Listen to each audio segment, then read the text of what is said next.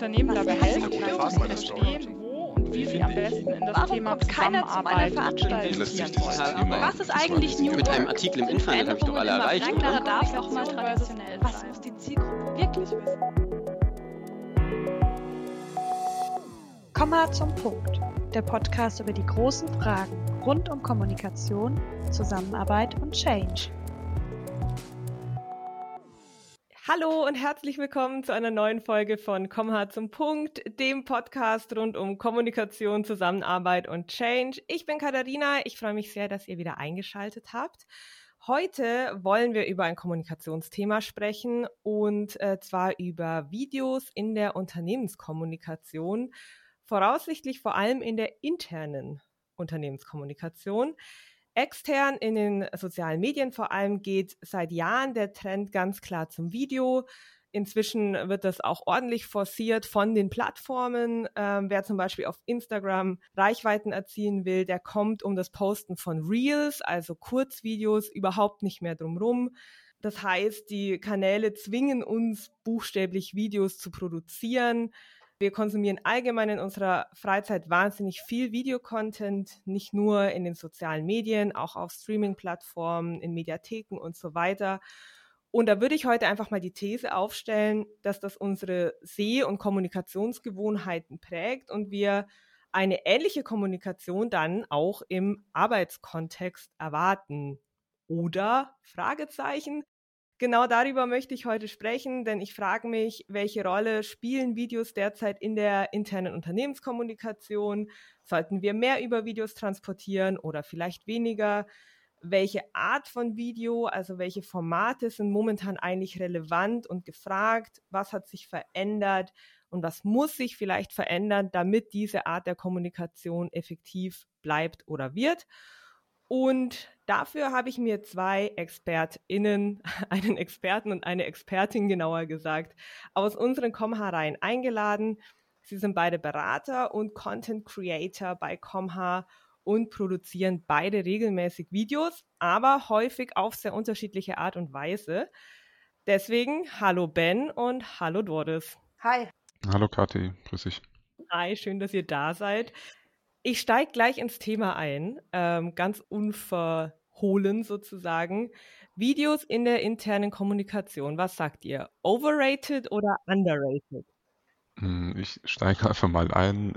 Ich finde weder over noch underrated. Sie sind einfach präsent, werden stark gefragt auf jeden Fall. Also wir haben regelmäßig entsprechende Anfragen von unseren Bestandskunden, aber manchmal eben auch von Neukunden, die sowas umsetzen wollen, die darauf Lust haben, manchmal oder sehr häufig allerdings auch mit dieser etwas sonderbaren Prämisse, ja, YouTube-Style heißt es dann oft. Äh, und da verbirgt sich dann etwas dahinter, was in Richtung geringe Aufwände, niedrige Kosten, aber irgendwie fetzig gehen soll. Das ist aus meiner Sicht aber nicht immer vereinbar. Also selbst etwas, was äh, sozusagen quick and dirty aussieht, ist nicht unbedingt in fünf Minuten gemacht. Das gilt es dann den Leuten manchmal ein bisschen zu vermitteln.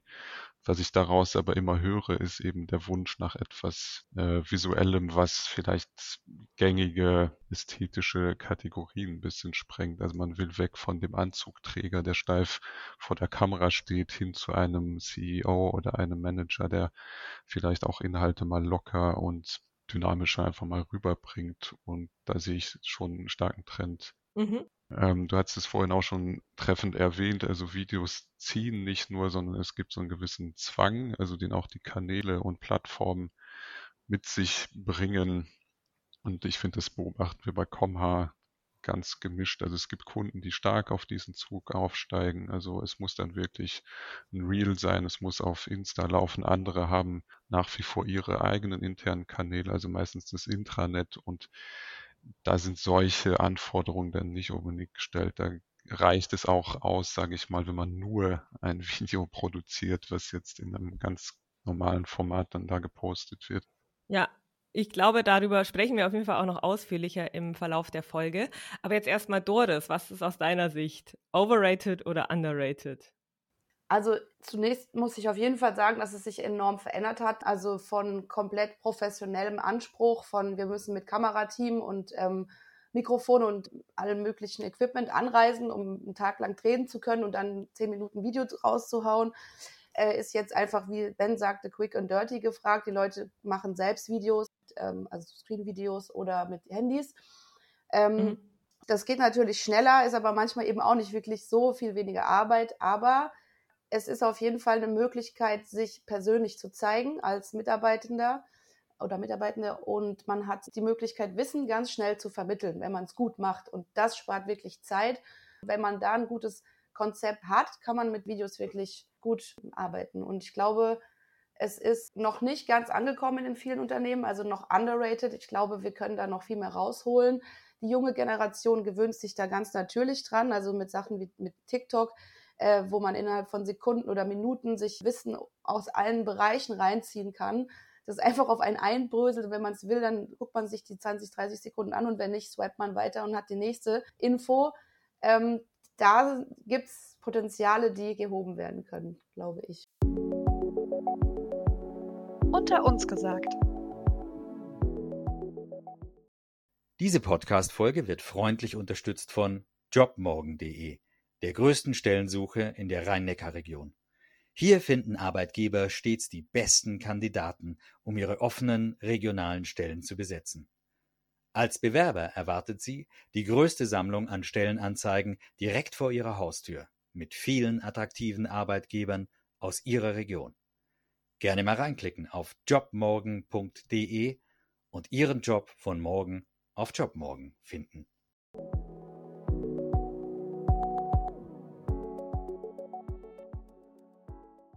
Ja, vielen Dank, ihr beiden. Da war jetzt schon ganz viel drin in euren Antworten in meiner Einstiegsfrage. Ich glaube, da gehen wir auch noch im Verlauf der Folge tiefergehend äh, drauf ein. Aber bevor wir das tun, würde ich gern ganz hands-on von euch wissen, was war denn das letzte Video, das ihr produziert habt?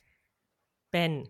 Ja, das war Anfang des Jahres noch bei äh, kriseligem Wetter und grauem Himmel in Ingelheim tatsächlich da ging es nach langer Zeit tatsächlich mal wieder vor Ort mit einem ganzen Videoteam und da haben wir mit Verantwortlichen aus der pharmazeutischen Produktion ein Video gedreht, das äh, eine wichtige strategische Umstellung einfach beschrieben und begleitet hat und man hat einfach gemerkt, die Leute sind wieder sehr enthusiastisch dabei. Das war nach so einer langen Corona-Durststrecke, wo wir einfach gar nicht mehr gedreht haben vor Ort, war die Stimmung entsprechend hoch. Also die Leute hatten Bock mitzumachen und wir haben es da eben auch hinbekommen, trotz des, äh, ja, sag ich mal, ernsten oder gewichtigen Themas da auch eine gewisse Lockerheit reinzubekommen. Also wir haben da erstmals sogenannte Blooper hinten reingeschnitten, also so kleine Aussetzer, die während des Drehs angefallen sind, die dann äh, hinten reinkamen.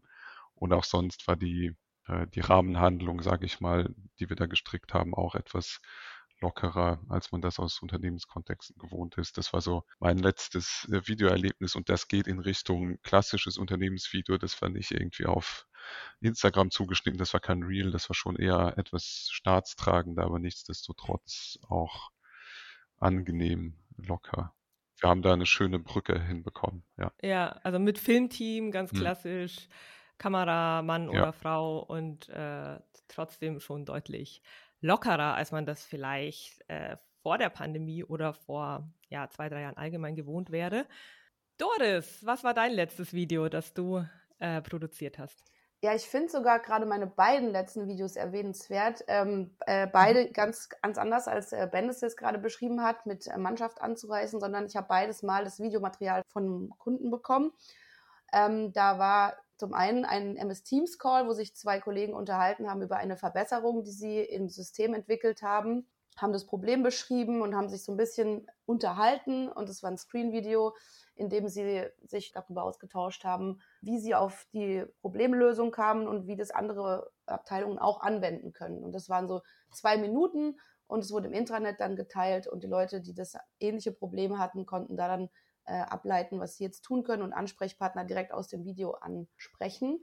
Okay, das heißt ganz kurz, Doris, da haben sich zwei in einem äh, Call sozusagen den Bildschirm mitgefilmt genau, und dann richtig. konnte man die sehen in ihrer Webcam äh, wie sie sich unterhalten haben. Genau, und da war so meine Hauptaufgabe eigentlich nur noch äh, Intro und Outro reinzuschneiden und so ein paar Amps rauszuhauen und dann war das Video auch schon fertig und das war auch der Anspruch der Kundin, da sie mhm. mehrere solche Videos machen möchte, dass es eben verschiedene Leute gibt, die sich kurz unterhalten, sie das mitschneidet. Sie war im Hintergrund, hat die Fragen gestellt und das ein bisschen gelenkt und wir schneiden dann eigentlich nur noch den, ja, den, den Rahmen und legen nochmal mhm. Musik drunter. Und genau, das ist, ein, kann man so eins von den Quick- und Dirty-Formaten nennen.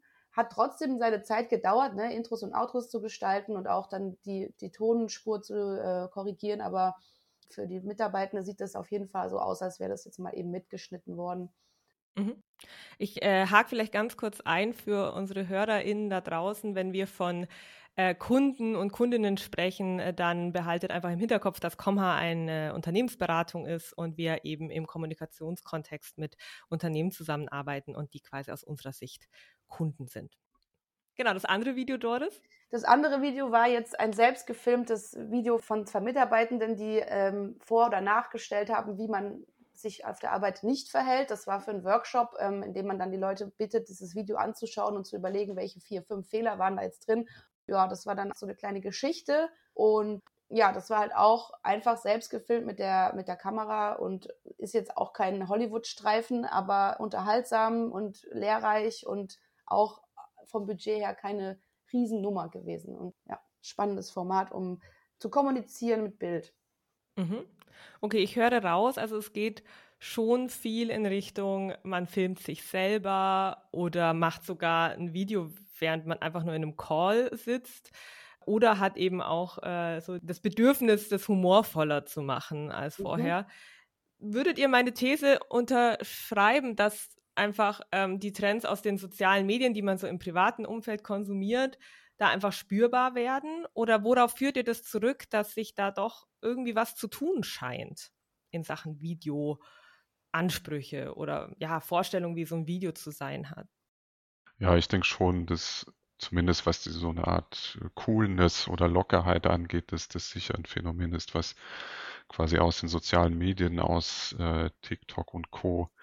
ein bisschen rübergewandert ist, dass auch vielleicht Leute, die der Generation nicht mehr angehören, ist, sich trotzdem zu eigen machen wollen und äh, erfreulicherweise da auch mitschwimmen, weil ich finde es immer schön, dass selbst wenn es seriöse Themen sind, wenn sich die Leute da auch etwas lockerer geben, wenn die Leute da einfach äh, eine gewisse Frische mit reinbringen. Ich denke schon, dass das heute abfärbt und dass es aber auch gleichzeitig eine Bereitschaft dafür gibt, es mitzumachen. Also man versperrt sich da nicht. Das habe ich so nicht erlebt und das ist auch erfreulich, weil so können wir wiederum äh, flexibler arbeiten. Wir können kreativere Videoprodukte letztlich erstellen, als es vielleicht noch vor zwei oder drei Jahren der Fall war. Da hat sich schon sehr viel getan.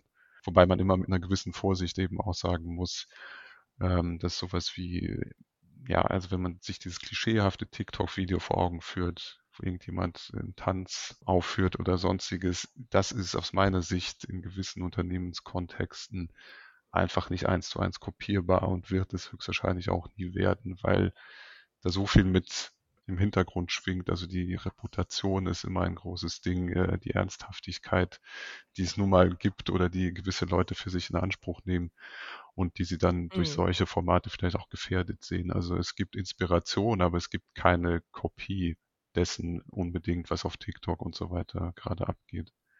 Ja, die Frage ist ja auch ein bisschen, ab wann wird es peinlich?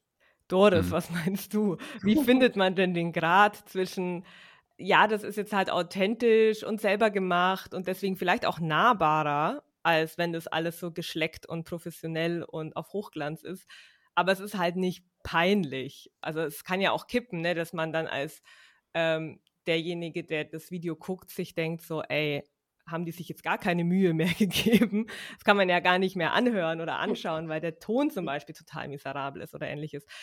Was sagst du, wo finden wir da die, die Grenze oder? Ja, also es hängt da meiner Meinung nach ganz arg erstmal von der Person ab, die jetzt wirklich im Video zu sehen ist. Das ist ja was ganz Persönliches, anders als jetzt ein Text, den man irgendwie verfasst.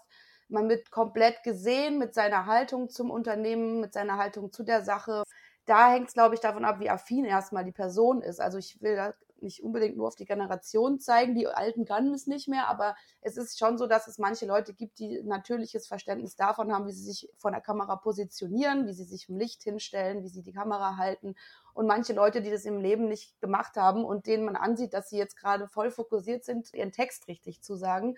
Und allein da gibt es, glaube ich, schon so eine, eine Schere von denen, die mhm. da einfach was äh, Natürliches mitbringen und von denen, die da noch ein bisschen üben dürfen. Das kann man nämlich üben, ja. Also Medientraining macht es möglich, aber wenn man das halt noch nicht gemacht hat und es nicht intrinsisch kann, dann ist es schwierig, da authentisch rüberzukommen. Wenn man jemand ist, der das gut kann, gibt es immer noch diese Grenze, ab wann äh, repräsentiere ich mich und wann ist mein Unternehmen damit dann nicht mehr einverstanden. Ähm, da sehe ich einen ganz großen Zusammenhang zur Unternehmenskultur, die sich auch in den letzten Jahren und auch mit Homeoffice und Corona schon verändert hat, habe ich wahrgenommen. Ähm, dadurch, dass wir alle gemeinsam gelitten haben und im Homeoffice so ein bisschen privater wurden, ja, da sitzt man dann eben nicht immer mit Hemd und so. Mhm. Katze läuft über die Tastatur und so. Ja, genau, da ist so ein bisschen was geschmolzen, was vorher noch so eine Barriere zwischen Leuten war. Deswegen mhm. glaube ich, ist es auch jetzt leichter, so ein bisschen legerer aufzutreten. Aber ich denke, es ist eine Frage der Unternehmenskultur, wann was peinlich ist. Also ein Startup zum Beispiel, das so mit zehn Leuten in einer coolen Butze sitzt und so, hey, ich mach gerade mein Mittagessen warm, so, das ist halt dann cool, ja. Aber wenn das jetzt ein äh, Konzernmitarbeiter macht und höheren Level, dann ist es halt irgendwie peinlich so. Und das hängt davon ab, wie sich das Unternehmen selbst definiert und das ist wiederum dauernd im Wandel. Also die Unternehmen wollen selber ja immer hierarchieärmer, also viele, die ich jetzt kenne, und lockerer werden und irgendwo die Leute mehr motivieren, sich zu zeigen. Und das ist einfach jedes Mal eine Gratwanderung. Und da hilft es, glaube ich, am allermeisten, wenn man ein Video produziert hat, das einfach mal zehn Leuten zu zeigen und zu fragen, hey, wie findest du das? Und so ein bisschen ein Gefühl dafür zu bekommen, wie es ankommt, ja. Dann kann man sich da, glaube ich, am wenigsten ins eigene Bein schießen. ja, du hast es gerade schon erwähnt, ähm, die Pandemiezeit hat da irgendwie auch nochmal so Bewegung reingebracht. Also ne, der eine Faktor ist sozusagen die sozialen Medien, die halt ihre Trends aufbringen und die viele Menschen sehr viel konsumieren. Ähm, und das andere ist natürlich, dass halt äh, Ausnahmezustand war, äh, zwei Jahre lang. Fällt euch da was auf, was ihr jetzt konkret irgendwie auf die Corona-Zeit zurückführt, was sich verändert hat? Also für mich war Corona-Zeit definitiv TikTok-Zeit. Ich bin da selber drauf gesprungen auf den Zug. Das war dann wie so ein Zusammengehörigkeitsgefühl in dieser Plattform, wo die Leute angefangen haben, alle neuen äh, Infos über, was weiß ich, Lockdown oder so ja, was halt passiert ist äh, in der Zeit aufzugreifen. Dann gab es diese Videotrends, wie Ben es meinte, so tanzen, ja. Es gab aber auch viele andere Trends, wo man irgendwie gemeinsam Witze immer wieder auf verschiedene Weise dargestellt hat und die Leute so selbst zu Schaustellern wurden und sich einige da wirklich in der Zeit zu Influencern entwickelt haben.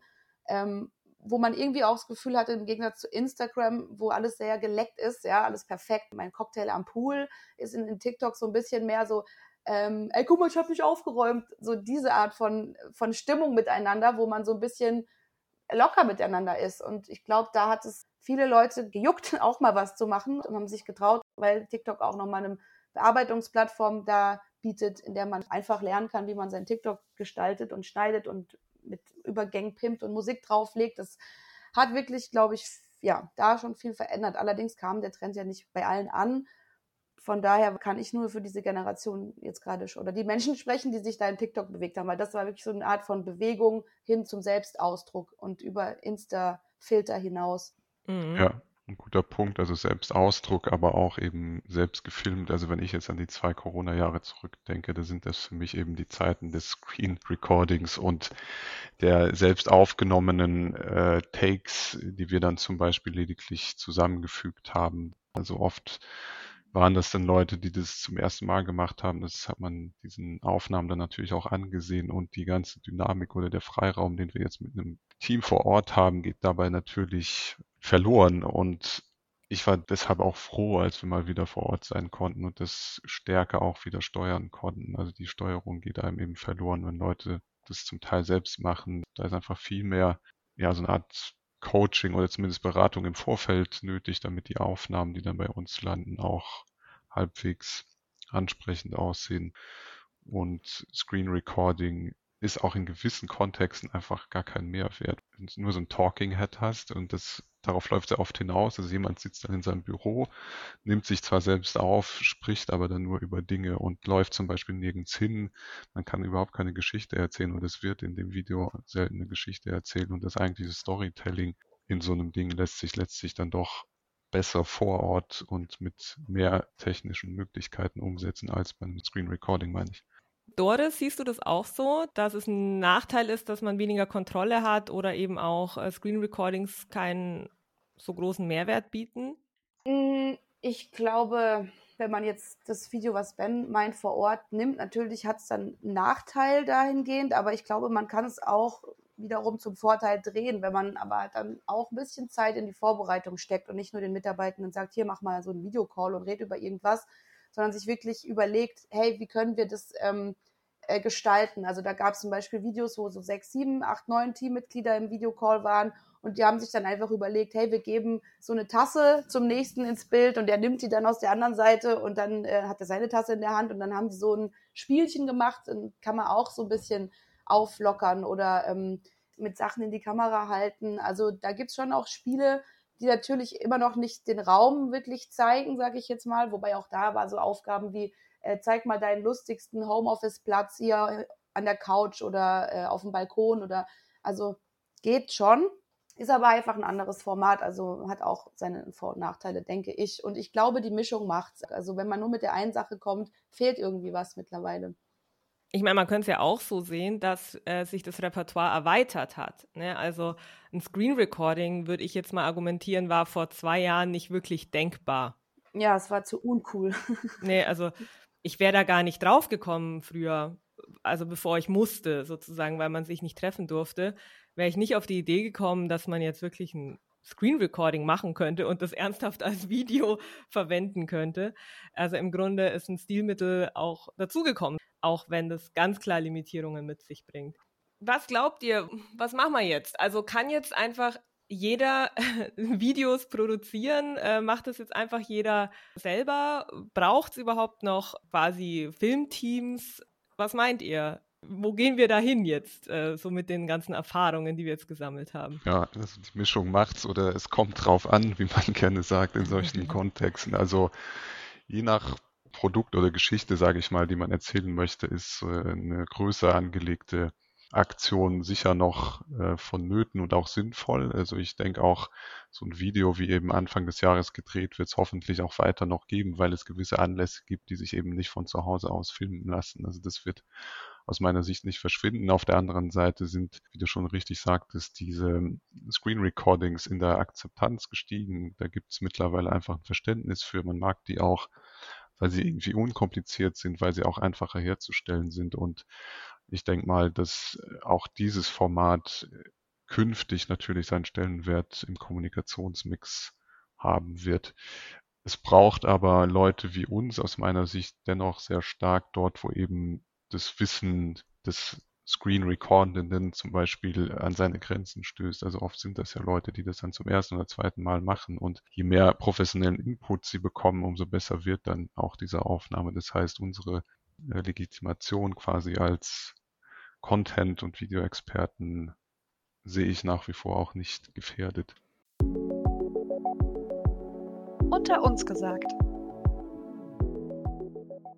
Hi, mein Name ist Juliane Queck. Ich bin PR-Beraterin und Social Media Managerin bei Comha und beschäftige mich viel damit, User-Generated Content in passende Videoformate für die sozialen Medien zu verarbeiten. User-Generated Content heißt im Unternehmenskontext meistens, Mitarbeiterinnen filmen sich selbst und liefern euch als Social Media Managerin das Rohmaterial zu. Aber was muss man dabei beachten? In meiner Arbeit begegne ich immer wieder den gleichen Fehlern, die einem im Videoschnitt das Leben schwer machen und oft mit klarem Briefing hätten vermieden werden können. Hier also drei Tipps, was euer Briefing in jedem Fall enthalten sollte, damit ihr mit dem Content, den ihr bekommt, zufrieden sein könnt. Erstens, klärt die Formalie ab. Es klingt banal, ist aber super wichtig, denn auch wenn ihr täglich mit Videodreh und Schnitt zu tun habt, geht es euren Protagonistinnen möglicherweise anders. Steckt daher frühzeitig und genau ab, was ihr von ihnen braucht. Dazu gehört allen voran das Videoformat, hoch oder quer, und die Länge des Videos. Die wenigsten Menschen schaffen es direkt, sich so kurz zu fassen, wie es für ein Social-Media-Video nötig ist.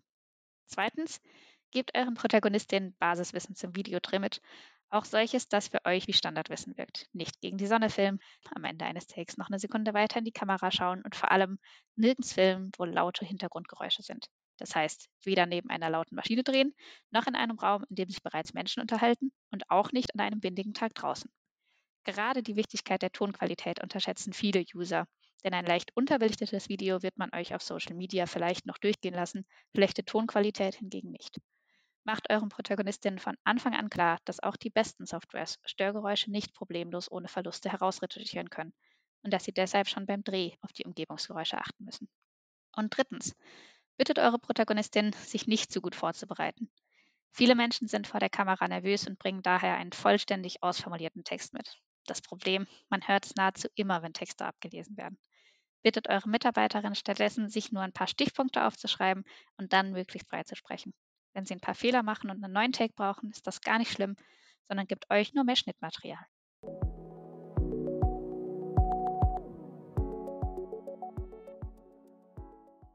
Doris, was meinst du? Brauchen die Leute überhaupt noch Support? Ich meine, es gibt ja auch so Apps, wo man selber Videos auch dann am Handy schneiden kann und so, was ja auch eigentlich ganz cool ist.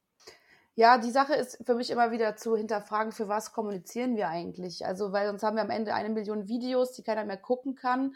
Ähm, und ich glaube, da ist auch eine wichtige Rolle von uns, wo wir ein bisschen lenken können oder ähm, fragen einfach können, wofür was ist das jetzt? Und äh, ich glaube, dass in Zukunft die Medienlandschaft sehr stark ver, also es ist ja schon so, es verschmilzt. Wir haben TikTok, wir haben Facebook, wir haben Insta und LinkedIn. Ich glaube, auch LinkedIn wird mehr mit Video ähm, arbeiten werden oder macht es jetzt schon. Und ähm, die beste Kommunikation ist halt ein, ein Mitarbeiter der, oder Mitarbeiter, die überzeugt davon ist, was sie gerade macht und darüber spricht, ja, mit ihrer Familie, mit ihren Freunden oder anderen äh, Menschen aus ihrem Arbeitsumfeld. Und das ist eigentlich so das, das, was am kraftvollsten ist. Und so ein Video kann Anlass dazu sein. Ähm, kann sein, dass das dann von der Unternehmensplattform ins Private läuft und man schickt seiner Frau, seinem Mann und seinen Freunden erzählt, so guck mal, was wir hier machen. Und da muss es nicht professionell komplett äh, schick sein, ja. Es geht darum, dass Leute anfangen, drüber zu sprechen.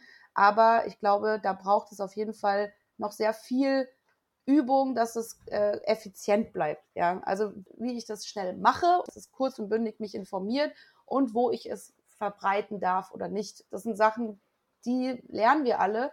Es kann sein, dass wir uns langfristig immer mehr abschaffen und die nachfolgenden Generationen intrinsisch äh, Videos drehen, aber trotzdem haben die einzelnen Leute wenig Überblick über das gesamte Medienverhalten des Unternehmens und da auf jeden Fall braucht es weiterhin Unterstützung und jetzt noch eine lange Phase an Übung und Medientraining und äh, einfach jemanden, der Feedback professionell geben kann.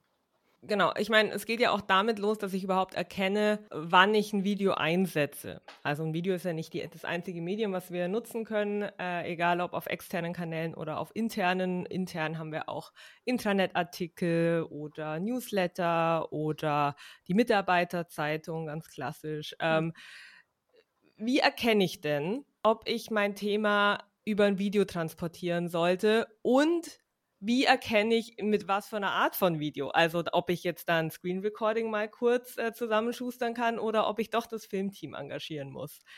Wie gehe ich denn da vor? Also als erstes mal die Zielgruppe anschauen. So, wen will ich eigentlich erreichen? So sind es äh, Menschen in der Produktion, die vielleicht gar keinen Intranet-Zugang haben oder gibt es da eine App und die Leute können doch Videos schauen oder sind das ähm, Manager, die gar keine Zeit haben, denen drei Minuten Video zu viel ist, will ich das in 20 Sekunden rüberbringen. Also mhm. da fängt schon mal die erste äh, Frage an. So, wer ist es, wen will ich erreichen, was will ich dem sagen und wie erreiche ich die Person eigentlich im Endeffekt wirklich? Wie kommt das Video überhaupt zu der Zielgruppe? So, muss ich dir eine E-Mail schicken oder ja, schauen die ins Intranet? Ja. Also Zielgruppe ja, aber auch, und da bin ich dann vielleicht schon etwas jobgeschädigt, aber ich würde auch immer sagen, es kommt da ein bisschen auf die Geschichte an. Also ist es ein Thema, was sich irgendwie visuell auch überhaupt ansprechend erzählen lässt oder nicht. Das heißt, wenn ich wirklich nur jemanden habe, der überwiegend erzählend vor dem Bildschirm sitzt und ich nicht viel mehr habe als sein Gesicht und eben die Worte, die aus seinem Mund kommen, dann ist es kein Video wert, würde ich jetzt mal so sehr salopp sagen. Du bist kein Fan von Statements. Also nein, Statements für sich genommen eben nicht. Also wenn es ein drei Minuten Statement ist, dann kann man sich wirklich fragen, ob man da mit dem Video äh, in die richtige Kiste gegriffen hat oder ob es nicht dann doch anders besser gewesen wäre. Also ein gutes Video lebt davon, dass Statements und wirklich einfach visuell narrative Elemente sich so ein bisschen die Klinke in die Hand geben und dadurch ein schöner Mix entsteht. Und deshalb sage ich immer, äh, einfach mal auch so eine Art Themen- oder Geschichten-Story-Analyse zuerst mal machen und gucken, lässt sich das überhaupt visuell übersetzen? Und wenn das nicht der Fall ist, dann vielleicht dann doch eher den kurzen Erklärtext, äh, einen kurzen Newsletter-Text oder was auch immer produzieren, anstatt dass man sich dann eben ja in Unkosten wirft und damit ein Filmteam auffährt, was letztlich dann zwei Köpfe filmt, die eben zusammengenommen zehn Minuten sehr statisch drauf losreden. Aber bei so Selfmade-Videos hat man ja selten noch äh, anderes filmisches Material als jemand, der mhm. spricht. Ja, da kann man dann gut mit äh, Animationen arbeiten. Das haben wir auch schon in der Vergangenheit häufiger getan. Also da, wo dann die eigentlich filmische Aufnahme an ihre Grenzen stößt, lässt sich mit äh, visuell-grafischen Elementen nochmal gegensteuern. Also da haben wir oft dann ein Statement oder einen längeren Sprechteil eingebettet in ja, animative Sequenzen und das in Summe ergibt dann schon wieder ein ansprechendes Produkt. Also da kann man sich natürlich noch immer behelfen mit Dingen, die über den eigentlichen Sprecher oder die Sprecherin hinausgehen, natürlich. Mhm. Irgendwie klingt es für mich immer noch so, also egal ob jetzt Selfmade oder mit Filmteam, dass Video schon nach wie vor irgendwie ein Act ist. Also entweder musst du vorher die Leute irgendwie beraten oder denen helfen, dass sie sich richtig positionieren, oder du hast ein Filmteam am Start und brauchst dann irgendwie entsprechend ein Drehbuch und äh, einen Drehplan und so weiter. Jetzt hat aber Doris vorhin auch schon mal erwähnt, dass natürlich auch der Wunsch ist, dadurch, dass ja auch mehr Videos produziert werden sollen, ähm, dass die nicht so viel Aufwand sein sollen. Was sagt ihr? Ein gutes Video mit wenig Aufwand, geht das überhaupt? Hm, aus dem Bauch heraus würde ich sagen, nein. Also es muss kein Riesenaufwand sein, aber es ist immer so ein mittlerer Aufwand. Also gar kein Aufwand oder was weiß ich, also fünf Minuten oder so kann ich mir beim besten Willen nicht vorstellen. Da mögen jetzt andere Leute mir widersprechen. Doris zum Beispiel. Ja, Doris oder Leute, die 20 Jahre jünger sind. Was war das schnellste Video, das du jemals äh, hinbekommen hast? Also tatsächlich, das war das von mir erwähnte Screen-Video in MS Teams. Also da war wirklich die Vorgabe Intro, Outro, Ton und Musik und dazwischen AM wegschneiden. Mehr weniger kann man eigentlich nicht, nicht rein, reinbuttern so. Außer man lässt Intro und Outro noch weg. In dem Fall habe ich aber auch die Vorarbeit nicht gemacht und das Interview nicht geführt. Ähm, da war natürlich auch nochmal Arbeit drin, die ich nicht hatte. Ja, also da wurden auch die Leute gebrieft, die Kameraeinstellungen äh, vermittelt und ähm, die Fragen im Interview vorbereitet. Also Okay, das hat aber auch, das hast jetzt nicht du gemacht, aber das genau. hat natürlich auch jemand gemacht, genau. Äh, der damit Aufwand hatte, ja. Ja, mhm. richtig, ja. genau. Aber die Frage ist halt auch immer, was ist denn überhaupt wenig Aufwand? Also ich kann mir jetzt auch nicht vorstellen, dass das irgendwie in zehn Minuten äh, so hingeballert hast. Und die andere Frage ist, was ist ein Aufwand so schlimm? Also sofern er nicht astronomisch ist, ist ein gewisser Aufwand, der auch immer legitim und im Rahmen. Also wenn ich jetzt für sowas dann vielleicht doch die zwei Stunden mal brauche und das Ergebnis nachher sauber ist, äh, widerspricht doch da niemand. Also wieso ja. überhaupt dieser Anspruch? Machen Sie das jetzt super schnell? Ja, also die Frage ist natürlich auch, was sieht der Kunde als viel Aufwand? Ja, also ähm, zwischen fünf Tagen und fünf Stunden, ähm, ja, da ist natürlich ein Riesenunterschied ich meine, es geht, es ist schon möglich, sich mit kleinen ähm, Beträgen, sage ich mal, was zu kreieren. Man darf dann eben die Erwartungen nicht an, an perfekt haben. Aber wenn es jetzt einfach darum geht, so wie in meinem Fall, dass einfach, weiß ich nicht, wie viele, 200 Mitarbeiter das jetzt mal mitkriegen, da will man jetzt keine riesen äh, Büchse aufmachen sozusagen. Und da reicht es dann vielleicht auch, wenn man eben einfach kurz und knackig ein Screen-Video macht, das kurz zusammenschneidet und das dann teilt ich meine, das ist zum Beispiel auch nochmal eine, eine Form, wo schon wieder viel Aufwand in Anführungsstrichen drinsteckt mit Vorbereitung und Nachbereitung.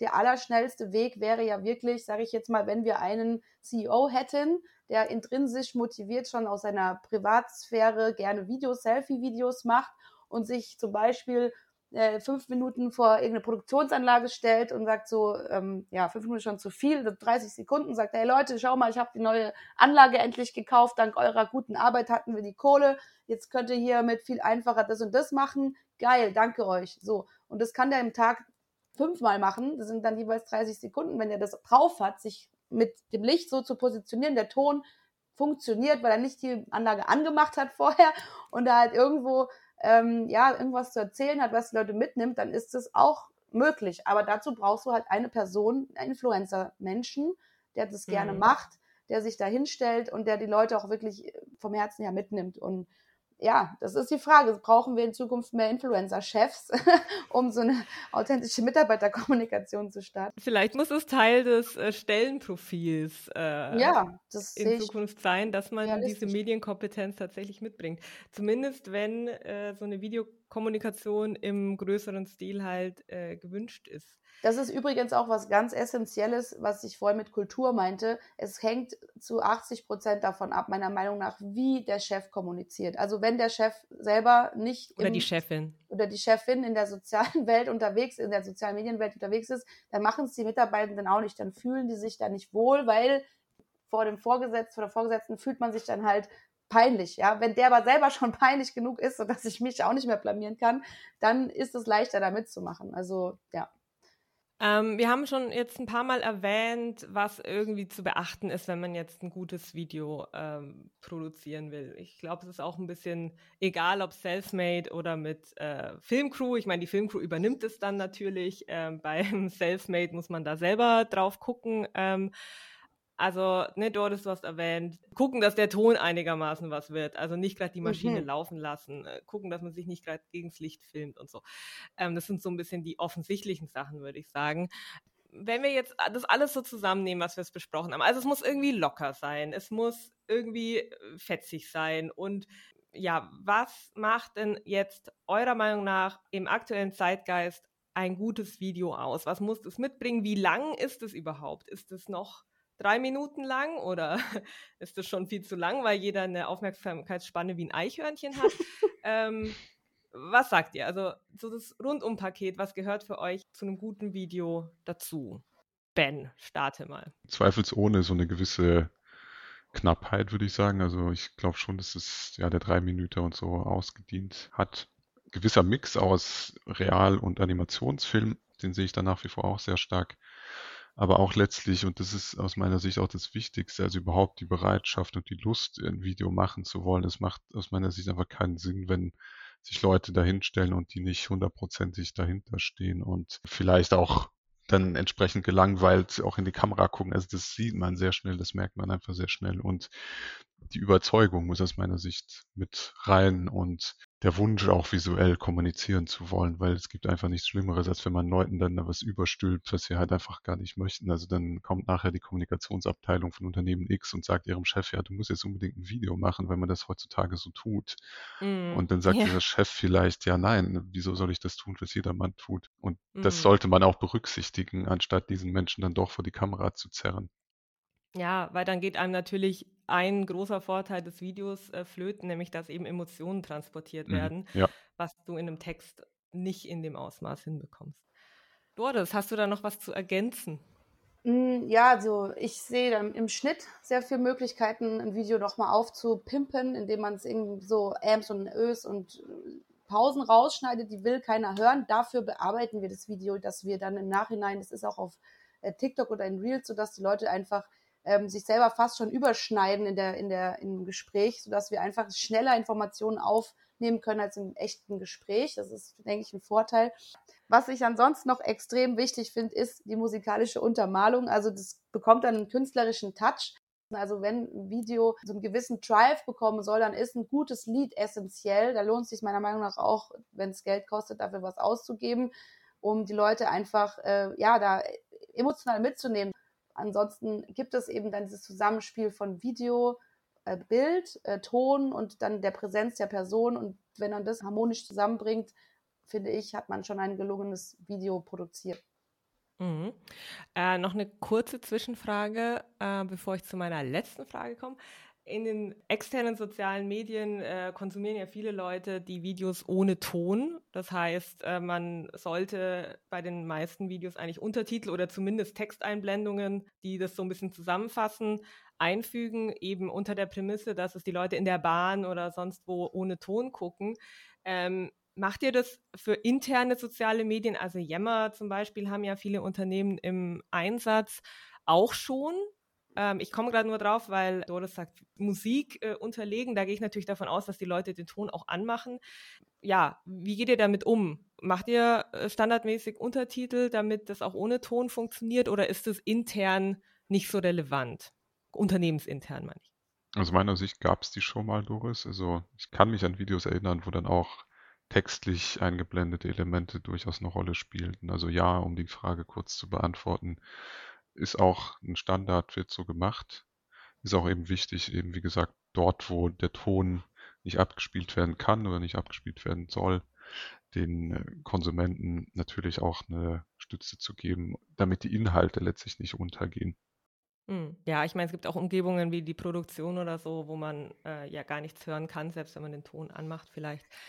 Also Untertitel produziert wird standardmäßig gerade auch für Gehörlose. Ähm, hm. Es gibt einen Unterschied zwischen eingeblendeten Untertiteln, die dann über dem Film laufen, auch nicht ins Bild integriert sind und manchmal vielleicht irgendwas überdecken, was da ansonsten läuft, und integrierte Untertitel, die man bei der Produ na, Postproduktion wirklich reinbaut und auch, sage ich mal, künstlerisch animiert sozusagen. Hm. Und ähm, ja, da sehe ich auf jeden Fall auch einen Trend hin, weil, wie, wie ihr sagt, ohne Ton wird es auch konsumiert und ja, soll ja auch einfach schön aussehen am Ende. Und barrierefrei sein. Ich meine, das ist natürlich ein Genau, barrierefrei. Aspekt, Und man merkt sich das auch dann besser, wenn man es hört und nochmal die Quintessenz sieht, ist schon sinnvoll. Allerdings gibt es natürlich jetzt auch Formate, wie jetzt zum Beispiel die beiden von mir genannten Videos, wo Leute sich im Screenvideo unterhalten oder eben so eine Szene nachgespielt wird. Da würde ich jetzt nicht sagen, hey, komm, wir packen den kompletten Text nochmal ins Video rein. Da ist ja der Sinn der Sache, dass ich es mit Ton höre, in Ruhe und ähm, da muss man wieder einfach differenzieren, für was, für wen und wie wird es wahrscheinlich konsumiert. Mhm. Ja, und damit äh, kommen wir zur letzten Frage und zu unserem äh, Podcast-Motto, Komma zum Punkt langsam. Was ist für euch in Kürze das größte No-Go bei einer Videoproduktion? Also was sollte man auf gar keinen Fall tun? Eine Sache pro Person. Ben. Meinst du jetzt so aus der Perspektive der der Umsetzer oder der Leute, die vor der Kamera stehen oder beides? Ist egal. Äh. Jegliche Schnitzer, die aus deiner Sicht ein Video ruinieren. Leute, die vor dem Sprechen nichts trinken. und dann dauernd sich räuspern müssen. ja, oder ja, irgendwie ja, keinen Ton mehr rausbekommen und dann äh, sich in so eine Nervositätsspirale begeben und dann mhm. rot werden und immer stärker verkrampfen, bis dann der totale Blackout eintritt. Sehr guter Tipp. Danke, Ben. Doris, was ist für dich ein äh, Maximalschnitzer? Äh, Maximalschnitzer sind beratungsresistente Videoproduzentinnen. Ähm, also wenn man ihnen dann Feedback gibt und sagt, hey, Licht hier, Licht da, Ton das oder äh, sprich mal nur einen Satz, dann können wir schneiden und einmal atmen dazwischen und sie da nicht mitmachen, dann kann das Video nichts werden. So, da muss schon eine gewisse ähm, Freude am Selbstverbessern sein, damit man da ein gutes Video abliefern kann. Mhm. Ja, Video ist Teamwork. Ähm, und damit vielen lieben Dank an euch beide für die Einblicke, die Tipps, euch da draußen. Vielen Dank fürs Zuhören. Ich hoffe, ihr habt was mitnehmen können für eure Videoproduktion ja, schaut vorbei auf äh, LinkedIn vielleicht. Da posten wir auch immer neue Folgen von Komm hart zum Punkt, wenn euch das interessiert. Ansonsten findet ihr den Podcast ja in sämtlichen Streaming-Apps oder auf podcast.comhaconsulting.com.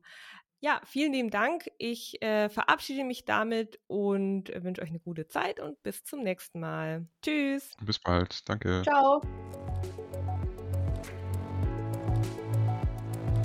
Das war Komma zum Punkt, ein Podcast von Komma Consulting. Vielen Dank fürs Zuhören.